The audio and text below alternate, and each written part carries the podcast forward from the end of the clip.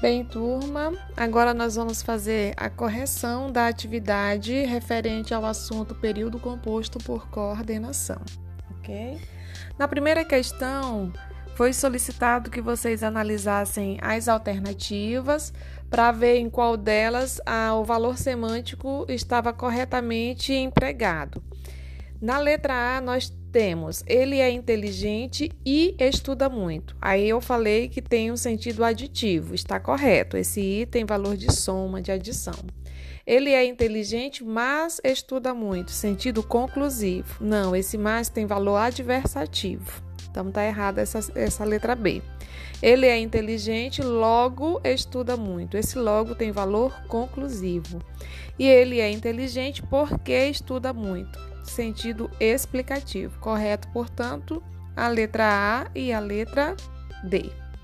Na segunda questão, diz assim: assinale a alternativa que não apresenta uma frase coordenada assindética. Nós já sabemos que a assindética faz referência às orações que se ligam a outras sem a presença de é, conjunção.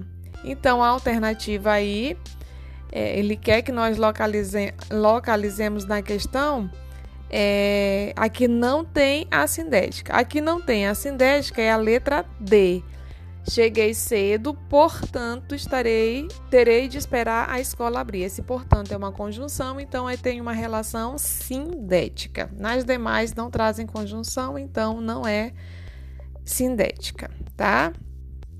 Na terceira questão, Todas as alternativas apresentam uma conjunção coordenativa adversativa, exceto a única que não tem adversativa é a letra E. Demoramos para chegar na praia, pois estava muito trânsito.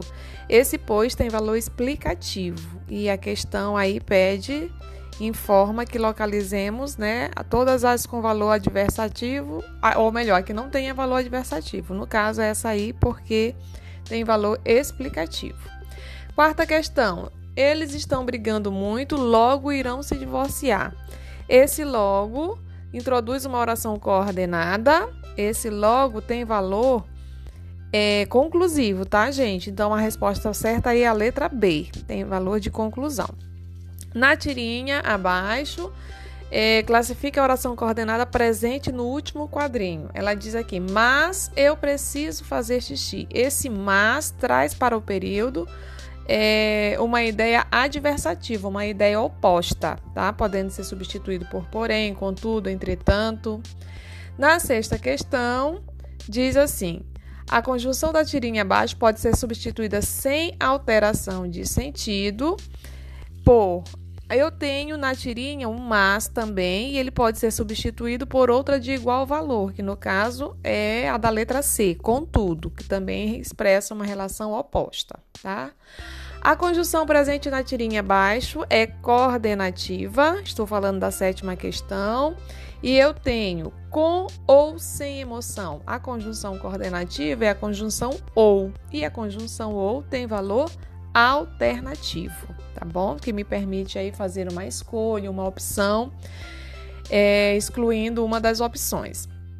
Na oitava questão, diz assim: a conjunção i presente no último quadrinho da tira abaixo tem valor semântico de que? Na última.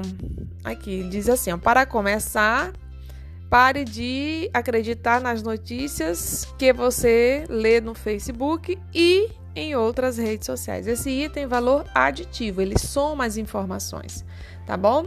E na última questão, eu peço que vocês façam a diferença entre as orações coordenadas sindéticas e assindéticas. Nós já sabemos que as orações coordenadas elas são assim chamadas porque são independentes sintaticamente falando, o que quer dizer que uma oração não precisa da outra.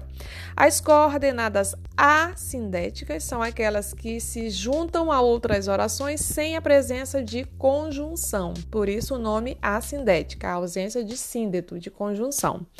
Já as coordenadas sindéticas são aquelas que apresentam conjunção, certo? Dependendo da conjunção que ela apresenta, ela ela recebe uma classificação específica.